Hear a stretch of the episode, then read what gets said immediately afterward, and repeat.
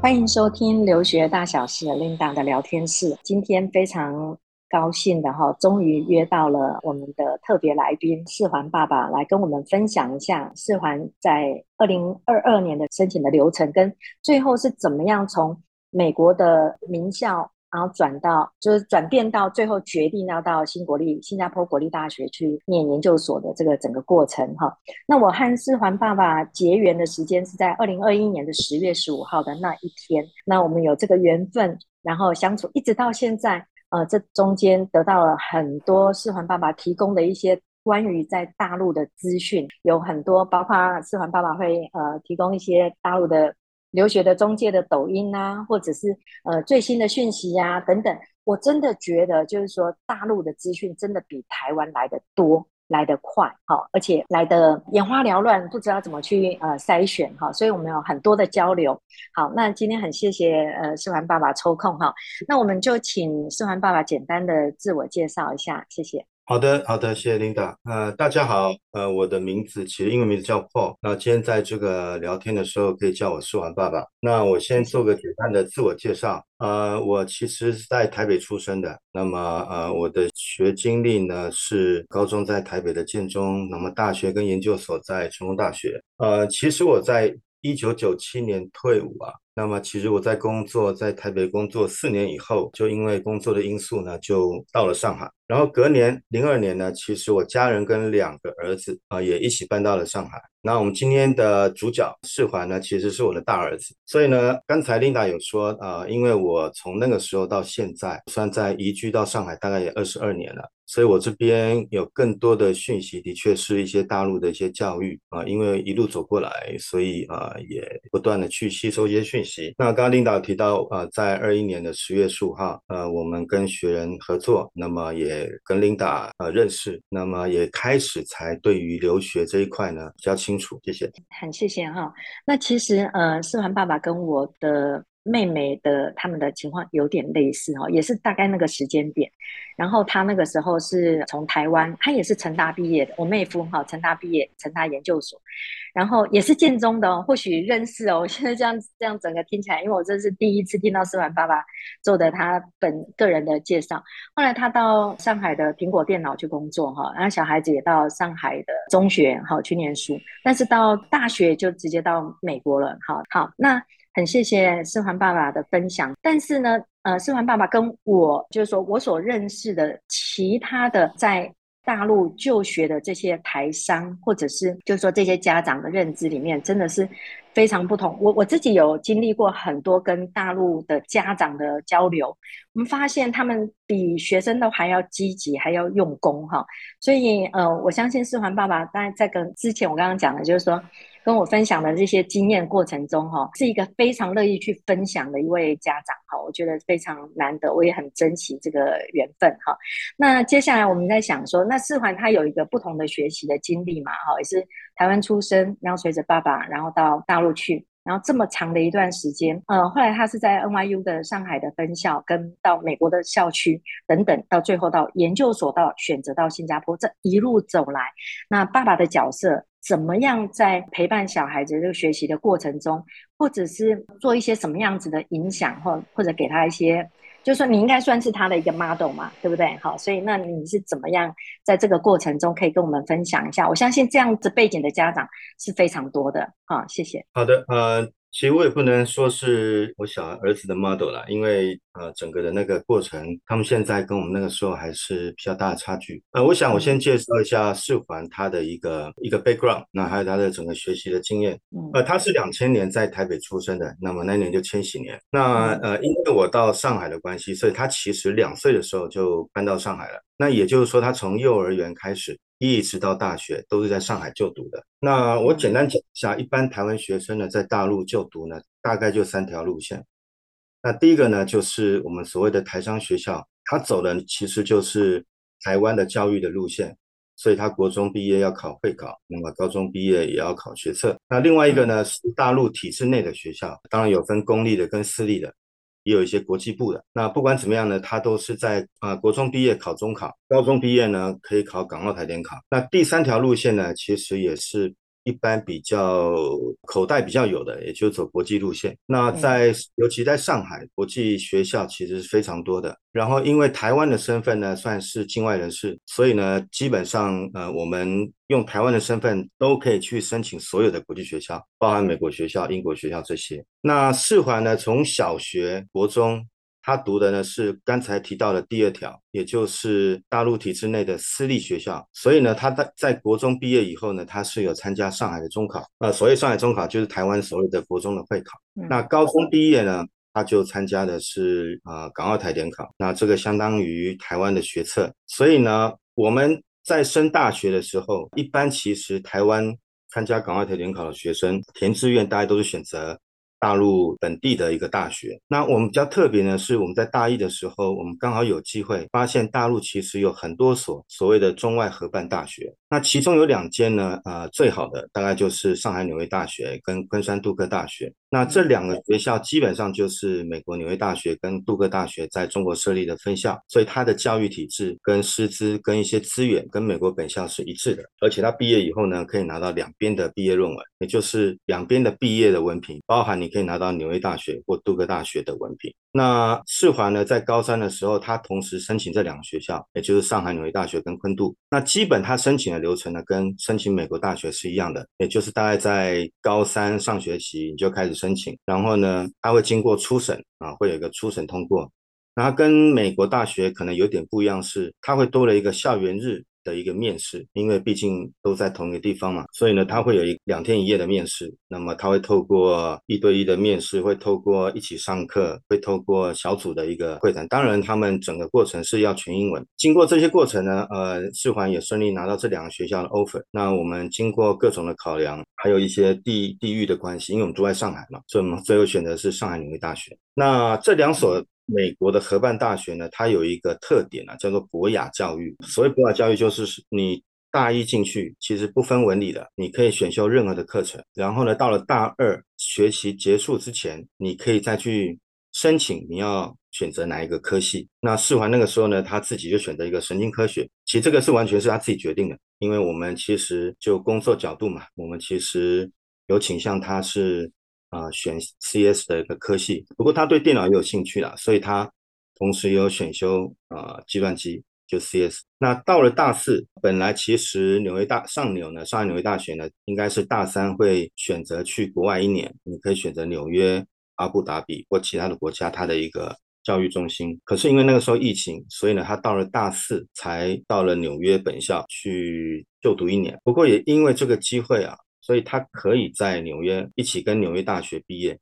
就在去年的五月啊，所以这个是一个蛮有意思的啊，待会也会介绍我们去参加毕业典礼的一个一个一个状况。那在研究所的的部分呢啊，刚才 Linda 有提到，呃，我们在二零二一年跟学人合作，那主要是因为呢，我们觉得我们对于留学的讯息，也就是我们家长，其实就不像我们在大陆整个从小学、国中、高中可以比较容易获得各种各样的讯息，所以我们认为呢，还是需要啊，再加上啊，世环在大四。其实课业还是挺啊，这个是美国大学的一个特色，不像大陆的大学，到了大四基本上已经没有没有太多的课程，所以呢，我们我们因为这个原因，所以我们就啊使用学人的服务，那也很幸运的啊，由 Linda 来担任世环的一个一个顾问。那么经过这个从去年前年十月吧，到去年的二三月，那么经过这些呃一些一些申请，那我们大概陆续也收到了四所学校的 offer，那包含呃美国的宾州大学。UPenn 还有 John Hopkins，那当然也有同时拿到那个新加坡国际大学两两个研究所。那南洋理工大学呢？刚才领导提到，其实我们是有拿到 offer 的，可是那个时候他要我们补一份呃补补一份资料。可是由于那时候因为呃 NUS 新加坡国际大学已经录取了，已经正式录取了两个科系，所以世环他就没有回复了。啊、呃，所以他、嗯、他其实是有拿到他的那个 condition 的那个 offer letter。嗯，那 anyway 就是最后我们经过了种种的考量，我们选择了新加坡国立大学。那他现在念的是医药科学的研究所。那他也在去年九月，那么就正式到新加坡就读。嗯、那这个是世环到目前为止整个的一个学习的经历。谢谢。啊，很清楚啊，谢谢啊。你看一位爸爸的呃关心哈，可以非常清楚的讲出整个整个过程。但我这边有两个小问题哦，第一个就是刚才爸爸有讲到一个叫做校园参访嘛哈，那个是被 invite，就是说它是一个 invitation，还是任何一个在申请过程中都包含的项目呢？就是那两天一夜的。是、呃、校园参访呢，分两个部分。第一个呢，其实我在高在士官高一的时候，我会知道中外合办大学，是因为它就是有校校园参访这个环节。那、嗯、这个校园参访环节是开放给所有的家长跟学生，你可以去申请，嗯、然后它就会有一个 open day，你可以去学校里面啊、呃、去去看。另外一个校园，我刚我刚才在介绍的时候，我提到了校园日，它是你在申请的过程。你提交了，你申请了那个呃，像上纽好了，上海纽约大学，那他通过了初审，大概他初审会会刷掉三分之接近一半的人，然后呢，他会邀请你到学校，那么他会提供住宿，提供饮食，然后会有一个两天一夜，这个叫校园日。那这个校园日呢，家长是不能进去的，因为它是一个录取的过程，也就是说，在那个校园日呢，他会会对你去做一些评价，因为他们。他们认为，尤其像这两所学校，他们会很注重学生在课业以外的一些表现，就是包含你的一些积极程度啊，你的其他的一些专长啊，啊，这个也是美国学校比较注重的一个部分。他可以透过两天一夜跟你接触，那么呃，可以可以知道你是不是适合我们这个学校。然后经过这个校园日以后呢，大概过了一个月以后，他会给你最后的结果啊，你可能是预录取。或是你是待录取，或是你是被拒绝，嗯，那如果你预录取的话，因为我们是我刚才没有提提的很很仔细，上海纽约大学呢，它是一半是国际学生，一半是国内学生，包含台湾的。嗯、如果你是国际学生的话，你在那个阶段以后，他就直接给你 offer letter。那如果你是国内的学生的话，因为他有要求，你还是要考港澳台联考，或是学测，就是台湾的学生，嗯、或是大陆的学生，他一定要考高考。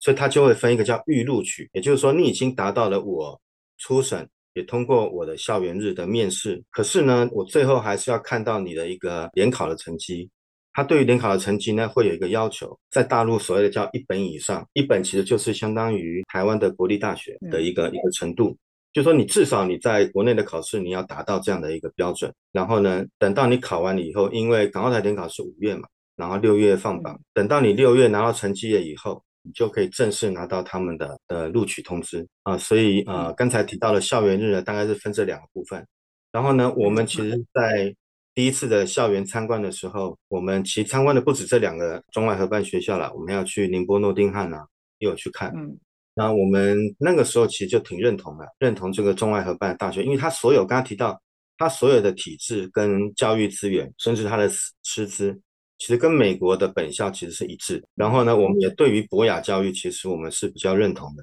也就是说，你大一进去，其实很多高中生他并不知道他应该选什么科系，他可能就按照他的成绩，按照他可能以为的一个工作的的方向，然后可他并没有真正去大学修过课。所以博雅教育呢，它就是可以，你可以利用至少一年到两年时间，你透过你可以理科、工科、文科的一个修课。你可以去选择你想要申请的科系啊，这个大概是刚才多提到了一些合办大学的一个里面的一些整个的过程，大概是这样子。嗯，谢谢。嗯，谢谢。这个跟我们一般在申请本科或大学的状况哈，多了这个这一道环节，比率上来讲真的是不多见。但是我们自己的学生有 NYU 阿布达比的，他是四天三夜的哈，被学校邀请过去。他最主要的的确是看，他会告诉你说这次有来自多少个国家的这些学生哈，然后他再进行一次的筛选，也就是说他比较重视一个。团队或者是课外的这个部分哈，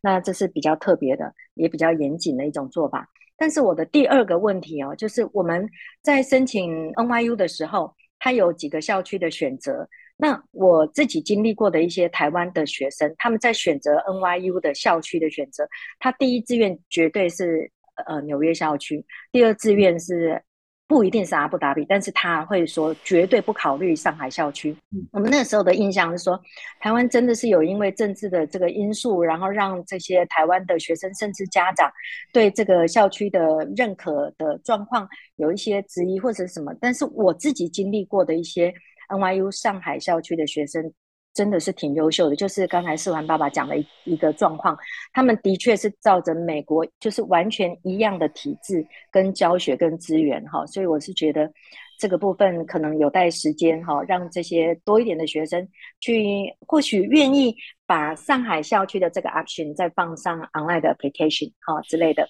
好，很谢谢世环爸爸针对。NYU 上海校区跟整个世环在申请的背景上面做一些说明啊。那我这节在这边哈插一个讯息哈，就是其实我们上次本来是要跟世环世环爸爸去分享哦，就是世环的整个申请的经验哦。结果那个时候刚好听到我人在美国，世环爸爸刚好也是在美国，然后做了一些参访，好像是因为要去参加他的毕业典礼嘛，对不对？顺便在美国走一圈嘛。那可以跟我们分分享这个部分吗？谢谢。好的，就像我刚才讲的，因为疫情的关系，所以呃，世环他是到大四到纽约大学待一年，所以他刚刚好就是就直接在呃纽约那边毕业。其实我们是运气好了，因为去年因为疫情的关系，其实不太容易可以，因为那时候在上海。并不太容易可以离开上海，然后到外地。所以呢，那个时候上海纽约大学的大陆的家长，基本上除了我们以外，并没有人去参加啊、呃、他们在纽约的毕业典礼。那我们那个时候刚好是因为我们要去美国出差，我们去年的五月到七月整整三个月，是在美国待了三个月，那么去了大概二十几个城市。那当然，其中我们就会安排时间，呃，因为那时候四环他们的纽约大学是五月中毕业，那么所以我们就很幸运的参加整个纽约大学的一个毕业的活动跟他的典礼。那我这边就不讲我到美国这三个月的一个过程，可是我可以讲一下，呃，纽约大学他们的毕业典礼，尤其是上海纽约大学的学生毕业典礼的一个状况。其实美国大学对于毕业典礼其实非常非常重视的。那么第一个呢，因为他们是上海纽约大学在纽约毕业，所以他在正式的整个全部纽约大学的毕业典礼之前两天，他们有一场比较小型的，就针对上海纽约大学大概两百个人左右的一个小型的典礼。所以呢，因为人数少，所以他可以每一个每一个学生那么轮流上场上台去拿他们的毕业证书。呃，学校呢也在他们的提供的一个很好的一个下午茶，那么大概整个时间大概是三个小时。那第二场呢，就是跟着那个美国纽约大学的一个毕业典礼，那那个就非常盛大。纽约大学有个毕业典礼有个特色，他们一定都是在呃纽约的洋基球场来举办。嗯、那各位知道洋洋基球场是一个大概三四万人。座位的一个大型的一个一个场馆，呃，我们在五月中的时候，我们就呃，他每一个学生毕业学生会有两张门票，那刚好我跟我老婆就就进去了。那去年的毕业典礼有个比较特别的，因为那一年呢，呃，那个美国的那个歌手就 Taylor Swift，他是拿到了那一年那个美国纽约大学的荣誉博士，所以呢，那一场的那个毕业典礼呢，因为每个家长每个学生有两张门票嘛。那有些家长不见得可以去的。听说那那个门票啊，因为 Taylor Swift 的关系，就是进场的门票，在美国那边呢，可以卖到五百到一千块美金。嗯，Anyway 啊，的确那一天 Taylor Swift 是一个非常大的一个，所以隔天不管是美国，或者是我们在台湾，或者在其他地方的新闻讯息，都会看到那一年的那个纽约大学的毕业典礼。那 Anyway 呢，你看他包了一个。他大概毕业的学生大概有一万个人，那每一个学生大概会有两个家长的席次，家长，所以其实大概有两三万个，那一天的毕业典礼有两三万个人在那个整个球场里面，所以其实是非常盛大的。那么另外呢，他在毕业典礼的前一天呢，这个也是纽约大学的一个特色啊，因为大家知道纽约大学是一个比较特别的，它是一个没有固定范围的，它就是在呃纽约的那个曼哈顿，它散布在一个区块。嗯，下所以它，嗯，对对对对，那么他呢，就是会把他的学校的范围，他把它封街，然后呢，办了一个很大的，就是说，等于说每一个家长他会有一个手环，你只要有手环进去呢，所有的吃喝玩，它就是一个嘉年华，还有一些音乐的一些表演。那么它从当天的。中午开始，一直到到到晚上，它就是一个半天的一个盛大的一个嘉年华活动，所以我们也很有意思，我们就参加，然后看到那些美国纽约的一些一些一些很有意思的东西。所以呃，这个是我们去年呃五月参加这个到这个纽约大学的整个的一个一个过程的一个分享。嗯，谢谢。我自己在二零一八年的时候参加过我侄子在哥伦比亚大学的毕业典礼哈。那那一场也是非常精彩哦。不过世环爸爸刚才有提到一个问题，就是他的门票就是两张哈，所以但是我们那次去了四个人哈。为什么可以这样做？就是我们也是花了一点钱哈，所以在美国的这个毕业典礼真的是很精彩哈，所以也是一个很难忘的一个经验哈。我听过家长会说啊，我们没有要去参加他们的毕业典礼，因为呃工作忙碌或者是因为什么因素。但是我觉得美国的毕业典礼的确是不太一样哈，也是永永难忘还的一生的记忆哈。所以这个这个部分的分享倒是挺珍贵的哈，很谢谢。那我们再回过头来讲一下啊，就是我再补充一下，那时候四环爸爸有跟我分享他去美国各州哈，然后画了一张地图，然后他去过的这个城市，哇，真的是非常精彩。我觉得我自己也很喜欢做美国的这种公路的旅行哦，呃，顺顺便去参访学校。我觉得四环爸爸这次也针对美国的学校有一些参访的经验，都很好。呃，我现在再讲一下，就是说。我想请问一下，当初我们在被接受之后，在美国跟新加坡，因为我记得您有提过说，您在跟美国的朋友在提到说啊，University of Pennsylvania 被接受，那怎么不去？那是一个常春藤的学校，你应该是选择，应该是多考虑 UPenn 才对，怎么会去选择新国立这一个部分？其实我那时候听到了之后，我自己也有点感觉哦，就是说。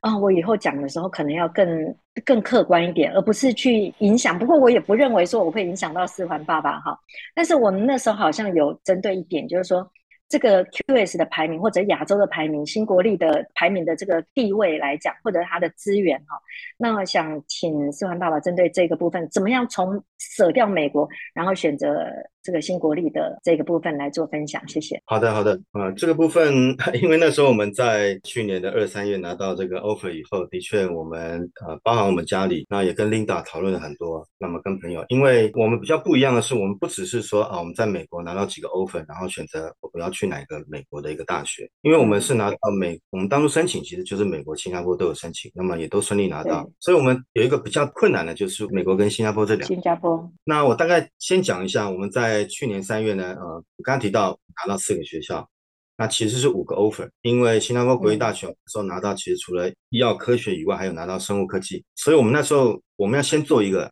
重要选择，就是我要选择美国和新加坡。那因为美国那两个学校其实也不错，那么除了刚刚提到 UPenn 以外。那 John Hopkins 其实，在我美国的朋友里面，他也认为在医学啊，在在生物的部分，其实也是 top 的一个。虽然他不是常春藤，所以他们都觉得，在美国他们的第一的那个呃优先就是要让小朋友进常春藤嘛。所以他很难想象，呃，你怎么会还会考虑这个问题？都已经进到了 UPenn，那么当然就选择 UPenn 了。对，我大概提一下我们当初考量的因素啊。那么我我就试着列了一些因素。那么我待会会讲的时候，倒没有按照重要的程度去去分顺序。第一个呢，呃，我们那时候的确有考虑到治安的问题。虽然去年三月的时候我们还没有去到美待那么久，可是那时候从各种讯息大概就知道，就就比较美国跟新加坡，很明显新加坡是一个非常安全的一个地方。美国呢，很多大学其实是不安全的，尤其嗯，UPenn。是在费城，嗯，那我们后来五月、六月的时候，我们到费城，我们有去费城，我们的确有感觉到那边治安一个很糟糕的一个状况，嗯，呃，那个 John Hopkins 也不是一个治安好的一个地方啊，所以我们第一个因素就治安的问题。那讲到治安呢，我就顺便讲一下，我去年五月，我们我五月去的时候，其实已经决定我们要去 NUS 了，可是去了以后的第一天，我就特别感觉到这个治安问题的一个感受。我到了，我第一站其实先到纽约。到了纽约以后呢，我到了那个饭店。我一进到饭店的那个 lobby 还好，可是我进到了我的那一层楼，我的房间那一层楼的那个走廊，我立刻就闻到了大麻味。然后呢，隔天我就开始租车嘛，因为美国基本上你都要租车的。我租了车子，我上了车又闻到大麻味。嗯，所以我就去了美国的第一天，我就就感受到哇，这个。这个大麻的确是非常流行的。那讲到大麻，你顺便讲一下，呃，那呃纽约大学其实它的那个它的校区，呃，其实它在市区里面呢，前面就有一个叫华盛顿广场，嗯，华盛顿 Square，嗯，对，华盛顿 Square。那我我当然也会去逛嘛。结果华盛顿广场其实很小，它是中间一个喷泉，那喷泉旁边就会围绕一圈的那个小摊啊卖一些东西。那我后来仔细进去看。那个摊位呢，大概百分之七十都是卖各种各样的大麻啊，因为 后来我那个我儿子跟我讲，其实他的确有有有不少的美国的学同学啊，他们其实习惯会去、嗯、去买大麻来抽的。那 anyway，跟治安也有关系。那第二个因素呢，其实是毕业后的工作机会啊。因为现在美国大学呢，基本上如果你不是念计算机，不是念 CS、DS 这些的，尤其你如果是念文科的，那么甚至其他的理科，其实你毕业后能够留下来工作的机会并不是很高。嗯啊，那么当然没有英国那么低了，可是它的确不是很高。那新加坡基本上呢，啊，因为他们这几年啊大力发展，所以我们那时候的判断呢是，尤其他念的这个科系。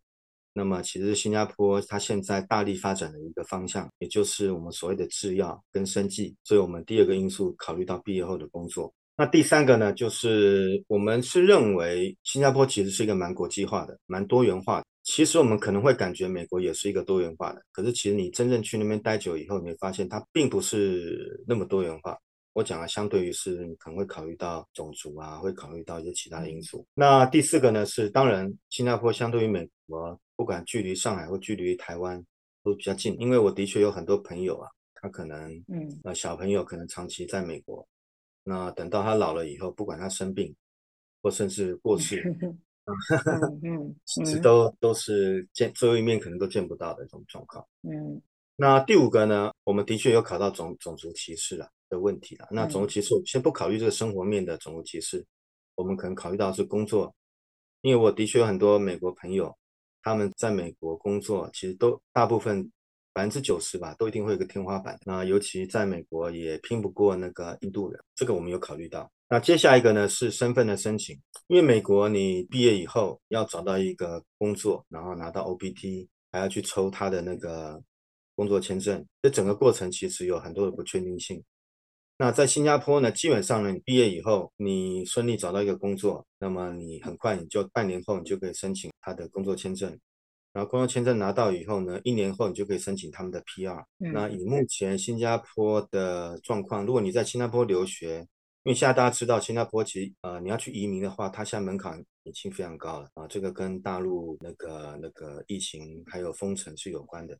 他们在去年三四月的时候。把他的投资移民从两千万人民币提高到一个亿的人民币，四亿五千万台币。嗯，那你透过去那边念书，然后工作，拿到那边的 PR，也就是 PR，其实相当于美国的绿卡。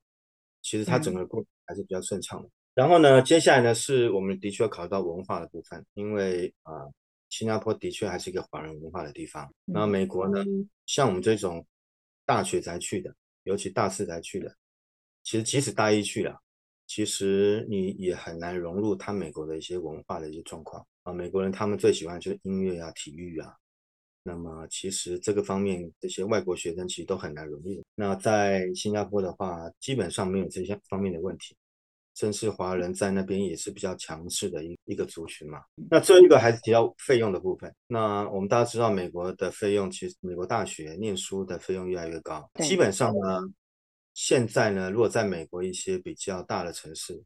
我们算过了，研究所的学费加生活费加住宿费，一年我觉得十万块美金是基本的一个费用嘛。嗯，那如果说在美国念研究所两年，那大概就是二十万美金。那在新加坡呢，我也在上个礼拜我刚刚算了一下，因为下学期的呃学校的那个学费也寄来了，我们算了一下，他在新加坡国立大学念一年的总费用。包含学费、包含住宿费、包含他的一个生活的一些费用，大概是六万块美金。这个还是因为呃，新加坡大概在在去年它的那个房租大概涨了百分之五十，因为去年它开放以后呢，大量的人他就进到了新加坡，不管是念书或者工作，所以它整个的房租呢被拉得非常非常的高，所以这个费用是我们当初。我们预估的还要多百分之五十。那再加上呢，新加坡其实是像英国的大学体制一样，你最快一年是可以毕业，顺利的话一年可以毕业。那这个费用呢，等于说美国两年研究所大概是二十万美金，新加坡呢一年六万块美金，所以等于说它的费用，如果你在新加坡大学念书的话，研究所研究所这个阶段，你的费用大概是在美国念书的三分之一。那当然这个部分，呃，我们并没有跟小孩讲，没有跟士焕讲。啊，当初呢，其实最后是让他决定他要去美国还是新加坡。啊，当然他最后选择新加坡。他的很大的原因，他的确有考虑到毕业后的工作。那么，因为他不是走研究路线，所以他有考虑到毕业的工作，还有一个一个一些环境。那最后我补充一点呢、啊，其实呢，我一直没有跟跟世桓讲，因为我怕影响到他的自己的选择嘛。其实，在他高中的时候，嗯、我心目中的第一志愿，不管是大学或研究所，其实就新加坡那两所大学，新国立跟那个南洋理工。当初的考量点，当然没有像我刚才讲的那么那么深刻，那么仔细啊。而其实都或多或少都有考虑到那个时候。嗯、所以我们那时候，因为不管刚刚 Linda 提到，他 QS 排名就是那么高，不管他的原因是，他就是亚洲第一，然后全球第十一，而且已经连续五年都是全球第十一。嗯那听说二零二四年的 QS 它可能会进到前十，所以它一定是有一些因素。虽然我们没有去过 NUS，也没有去过南洋理工，可是所以在他高中的时候，其实我们我我个人啊，我个人心中其实就非常 prefer 这两所学校。所以最后我们跟学人一起合作，然后进到啊、呃、新加坡国立大学，其实我个人是非常开心的。可是我还是要讲，嗯、我们当初的决定权，我们是让让世环他来来决定的，包含他选择的科系。嗯非常精彩，这一集讲听到的空中有缘人，大概尤其是家长，大概也会把新加坡纳入考虑。但是我这边可以分享一件事情哈，我跟一位新加坡人哈，在讲这个留学的这个选择的时候，他有提到一个问题：如果今天你们在美国看看到有新加坡人去念本科，他们都不是最优秀的，因为最好的学校就在他们自己的这个新国立跟南洋理工。除非他们进不了，他们才会想要出去。但是研究所的这个部分，我要鼓励大家哈，如果我们是有才有机会进到新加坡去考虑他的研究所的话，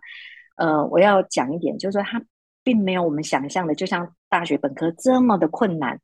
好，所以希望大家有不同的思维哈。但是我觉得刚才有讲到两个点哈，以我们留学顾问的这个角度来讲，跟多数跟家长的经验分享来讲，的确距离还有自然。距离的部分，因为近嘛，亚洲文化，然后自然的部分，像我在六十九集有在讲，我一直到你看我做这个工作做这么久了，我一直到第六十九集那一次六月的时候去了这个西雅图，我的同事才跟我讲说，这个你有闻到大麻味吗？我说这味道我时常闻到，在美国就会一直闻到，可是我不知道那个是大麻味。后来那时候我才想到说，到处都可以闻到哦，这个是就像世环爸爸讲说，这个种族的问题，你去你去这个伯克莱也是一样啊，它只是那个名校的光环，但是它附近的周遭的环境各方面都不像我们想象的就画上等号，但是我们也会妥协嘛，啊，排名好就好了。好，其他的话就自己看着办，自己注意安全等等。不过预算的部分倒是很吸引人。可是我觉得还有另外一个，就是既然投资移民的这个门槛的高，可是我借由念书，然后借由工作签，借由呃拿这个 PR 的部分，我觉得这是一个非常值得的一个管道。呃，倒是提供给家长有一些不同的思考。好，好，很谢谢。那接下来我们再下一个讨论的这个部分呢，哈是。嗯、台湾学生呢在大陆学习的状况哦，就是说你要怎么脱颖而出、哦？那后来就是这个跟呃四环在 NYU 的纽约校区的那一年，跟呃现在已经在新加新国立已经待了一段时间，他有没有什么帮助？那我这边在四环爸爸讲之前，我先讲一个我自己的像呃就是侄子的经验哦。他其实呢，就是跟四环有一点类似，但是他是到高中的时候才那个上中上海中国际中学去念的。那他其实也只有念了一年，他就直接到美国去念高中了。他的朋友，他其实都是以，因为他习惯那个地方，他已经非常融入美国的这个部分，所以他没有什么问题。但是四环是一个比较不同的状况，那所以想请四环爸爸来分享这个部分，就是说他的帮助是多大？谢谢。我分两个部分呢、啊，第一个部分呢是比较大陆的教育有关的，嗯、就是台湾学生在大陆就读呢，其实是有有一些优惠的。那以我们走这个，我刚才提到他走的是呃国内的一个学校的私立呃私立学校的一个一个过程。他在国中毕业的时候，我刚才提到他考的是中考，就相当于我们的国中会考。那他对于台湾的学生是有个小小优惠，就是你可以加五分。那加五分一般来讲呢，因为大陆很竞争嘛，加五分大概就会差一两个学校。第二个就更这个优惠更大了，就是说你高中毕业不需要去参加他们的高考。那他们的高考呢，多竞争呢？像去年高考的他们的人数有一千接近一千一百万人。也就是说，你就不用去跟这些一千多万人去竞争，因为它有一个叫做港澳台联考，所以港澳台联考呢，就是香港、澳门、台湾的身份才能够参加的一个联考。然后呢，大陆呢会有两百多个学校、大学，它都会有一些名额，开放给这些联考的学生，所以你考完以后，你就是填志愿啊，跟我们以前那个高中联考一样，填志愿，然后按照成绩，你就可以录取哪个地方。然后这个优惠呢就非常大了。举个例子，上海的学生在大陆已经算是比较容易进好学校啊，因为大陆比较特别，它各省的那个进入的。大学的那个名额啊，跟都有一些限制。那像在上海呢，你要进到大陆所谓的九八五，九八五大学呢，相当于台湾的台台大、交大、清大、成成大这这个 level 的。你要进到九八五这个学校呢，大概只有百分之三到四的学生可以进去。那你参加港澳台联考呢，进到这个大学呢的比例呢，大概接近百分之二十啊。所以呢，我就举这个例子，就是说。这个是台湾学生在大陆就读的两个优惠，尤其第二个部分，你要升大学的时候，其实有这个很大的优惠。那因为世环他不是申请，他虽然有考港澳台联考，他并没有申请大陆的学校。我们就回到说，他对于到美国、到新加坡就读有什么帮助？那我要讲的一个呢，是他在小学跟国中他就读私立学校，他是双语的。呃，大陆可能跟台湾，就我现在的了解，有一个比较不一样的是，大陆他的小学阶段，他从小一开始，他就是周一到周五都是上全天的，嗯，呃，不像说台湾好像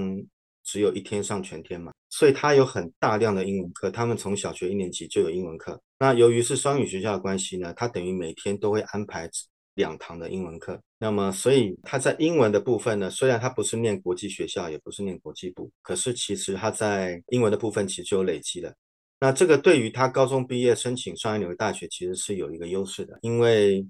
你除了要要提交资料嘛，刚刚提到他有一个校园日，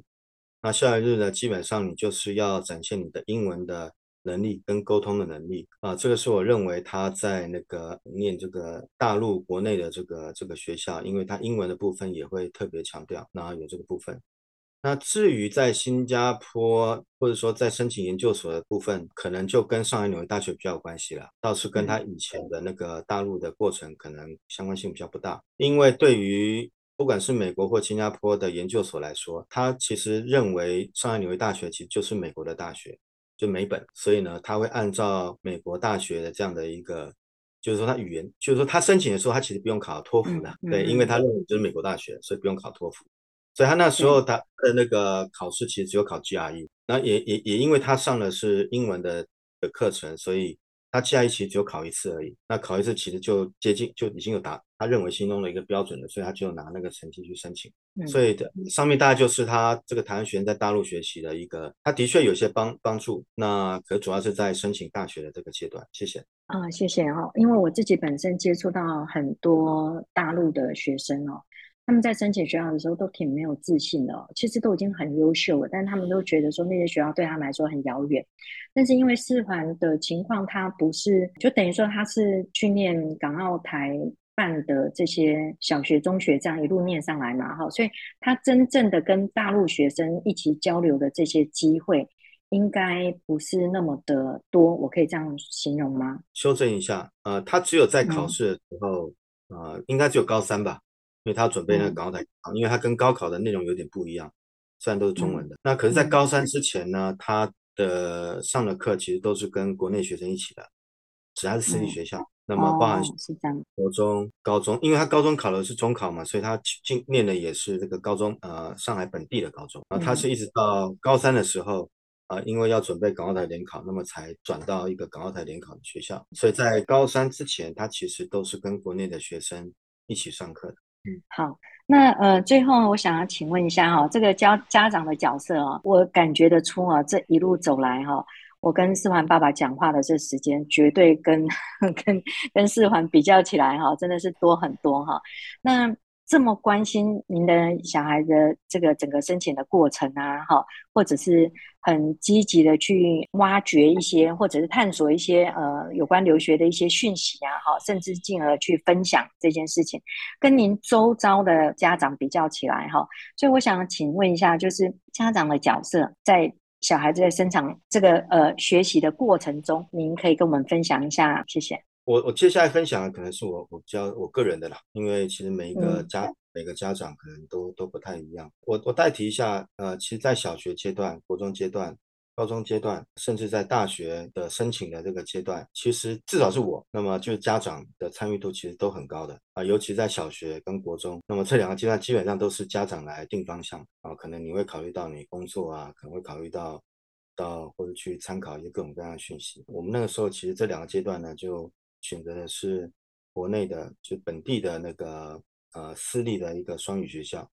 就像说，我们当初在申请这个上两跟昆度，其实这个也是在我这边其实是有比较鼓励的，鼓励世环。那我们也带他去这两个学校去参观，然后他参观以后，其实就会有很大的一个兴趣了，因为他会会感感受到这种美式美国大学的这种教育的环境跟他的一个方式。就可以鼓励他在高三上学期的时候去比较努力的去申请，因为呃申请这两个学校基本上都是由他自己个人去准备的。那可是呢，等到他进到大学这个阶段，呃，我觉得家长的角色其实就转变的很大，变成就主要就是由士焕他自己去，因为大学嘛，基本上他已经住在学校了，他也不住在家里啊，这个可能也是一个很大的因素。啊，我们的角色就迅速变成是本来我们是可以协助他，帮他帮他选择，或者或是到了大学。可以给他一些建议，马上变成我们就只是变成一个角色，就是我就是负担的费用，负担的学费，对，所以呢，那个时候他在大二选择神经科学的时候，其实也是有他自己的决定的。那到了申请研究所这个阶段，我觉得我们更是不了解这个留学的过程，那我们就当然就是变成还是一样负担费用。然后也就在呃二一年年底的时候，我们就啊、呃、请学人啊、呃、这边来一起合作。那其实，在整个申请过程呢，其实我至少我这边呢，我并没有很深入的去了解，都是世环跟宾达这边来，包含呃文件的一个润稿啊，还有一个申请流程的一些一些建议啊，包含申请学校跟科系的选择。我是一直我们陆续拿到这些学校 offer 以后。因为那时候要开始做一些选择，还有一些讨论。我那个时候才我才花比较多的时间去了解整个各个国家的大学啊，还有一些留学的一些部分。嗯、那我也就像刚刚琳达最前面所提到的，我开始从呃，除了跟琳达讨论以外，我也从大陆的很多的一些抖音啊，很多的一些跟留相关的一些讯息，嗯、我的确那时候花了蛮多时间去去看的。最后。我们在选择这个研究所的时候，也从那个里面得到很多的一些帮助。好，其实我觉得在台湾来讲哦，去了解新国立的这个部分的资讯并不是很多。这个是我当时跟四环爸爸在讨论这个新加坡的学校的时候的一种感受哈，就是它不像美国的资源之类的。不过借由这一集，可以让更多的家长有一些认识哦。但是我讲一下哈，当初我们。比如说，任何学生来的时候，我们都会去看一个现象，就是他的呃 resume，他的 resume 里面，我们可以看得出这个学生要出国的这件事情是经过，他是一个一个既定的计划，而且他有铺陈，他有安排，还是说他是一个临时的状况？那我们从他的经验里面看到有一个项目，就是他有一段呃两个八周的在德国。做音衬的这个经验哦，我觉得这个是蛮特别的。首先，我不知道他有德语学习的经验吗？或者是他怎么找到在德国去做音衬的这个机会的？那能让世环爸爸做一些分享吗？谢谢。在讲这个德国这两个月实习之前呢，其实我我我要提一点啊，这个是我个人的，嗯、就是因为大学嘛，寒暑假都比较长啊、呃，像在台湾呢，很多的大学生他们就会选择去打工，甚至他们在上课的时候也会去打工。那可是台湾的学生好像都比较选择的是这种服务业的，去 Seven 啊，或是去去一些餐厅啊，一些比较不需要跟他跟他的专业跟他的科系不太相关的一些。一些实习或打啊，可是，在大陆这方面，我觉得很大的不同。在大陆呢，他们其实对于从大一开始一直到大四。大三升大四的暑假，他们都会很努力的去安排这些实习，而且呢，尽量都往这些大公司，那么尽量都往跟他科系有关的工作。他其实这个实习其实已经是有些甚至不拿薪水的实习，其实他是每天都要去的，这个是一个很大不同。那他们的考量点很很简单，他考量就是研究所申请的时候，还有就是以后工作的一个一个 resume 啊，因为当你申请研究所，或甚至你工作的。呃，要去申请一个工作职位，你大学的实习，你是去一个像苹果公司实习，跟你去一个 Seven 去打工，这个其实对于申请学校或是对于公司的 HR 其实是一个很大的一个差异。第一点，我要讲一下这个，我看到了台湾跟大陆一个很大的一个不同。那回到刚才提到了，就是他在大一升大二的时候，那个暑假，呃，会为什么会有那个机会？其实他德语是没有往这个方向去学的，他也没有学这个科系。这个的确是我刚好我个人有这个资源啊，因为我参加福人社。那福人社它有一个 program，就是 exchange program，也就是我们可以安排排一些我们认为比较优秀的学生，那他那边也可以有一些优秀学生。也可以过来，那他们的德国的学员过来的时候，我们也会安排他一些实习的工作，然后我们会安排他的他的住宿，然后我们去的时候也他们也会安排住宿跟实习，然后我们在去之前呢，他就问我们啊，你们想要在往哪方向实习？那你看那时候念的是神经科学嘛，所以那时候我们就跟他说，哎，我们希望在医院啊，或者在一些。诊所啊，或者说一些医学方面的一些研究啊方面来实习，那他们也非常的努力。后来他那两个月，其实大概一个多月，他是去德国，他那个城市当地的一间医院，那么去实习，而且他还会帮他安排不同的科。不同的那个科，他可能会去放射科啊，会去，他也也进入到手术房，也会像护士那样子去去去服务病人，所以这个是一个刚好有这个资源，那么去做。那刚才有提到说，在大陆呢，其实他们每一个暑假都会安排排一个实习。他在大呃大三升大四，他也是有一个实习，他是在一个那一个中科院的一个神经科学的一个研究所，那大概有实习一两个月，这个也是一个我觉得可能也是加分项嘛，在申请。嗯，真的是加分。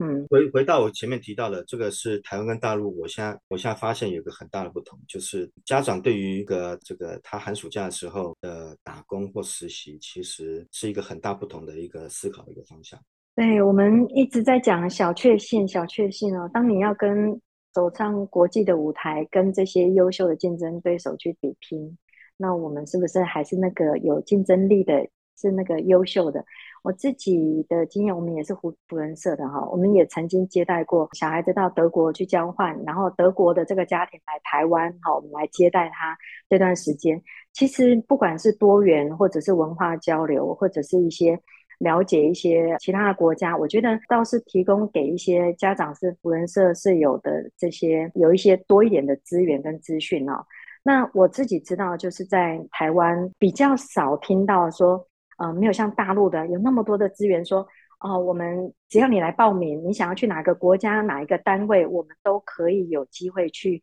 安排。台湾比较没有。台湾的国际双语留学部的，或许是说我们去整个一起出发到这个柬埔寨去盖房子，或者去哪里做义工，不管是什么，只要对你的申请有加分，或者你有不同的视野，我觉得都是一个不错的机会。哈，今天很谢谢世桓爸爸跟我们的分享，非常的精彩，非常谢谢您的时间。哈，也我们终于敲到了可以好好的呃聊一段这个申请的这个经验。嗯、呃，很谢谢世环爸爸，也希望未来世环的求学路或者是工工作都顺顺利利，然后也祝福世环爸爸身体健康平安。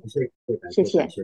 好，非非常谢谢。好，以上呢是今天分享的内容，希望带给想去新加坡或者在美国念书的学生或者家长有不同的思维。如果您喜欢我们的节目，欢迎订阅啊，我们下次再会。Thank you.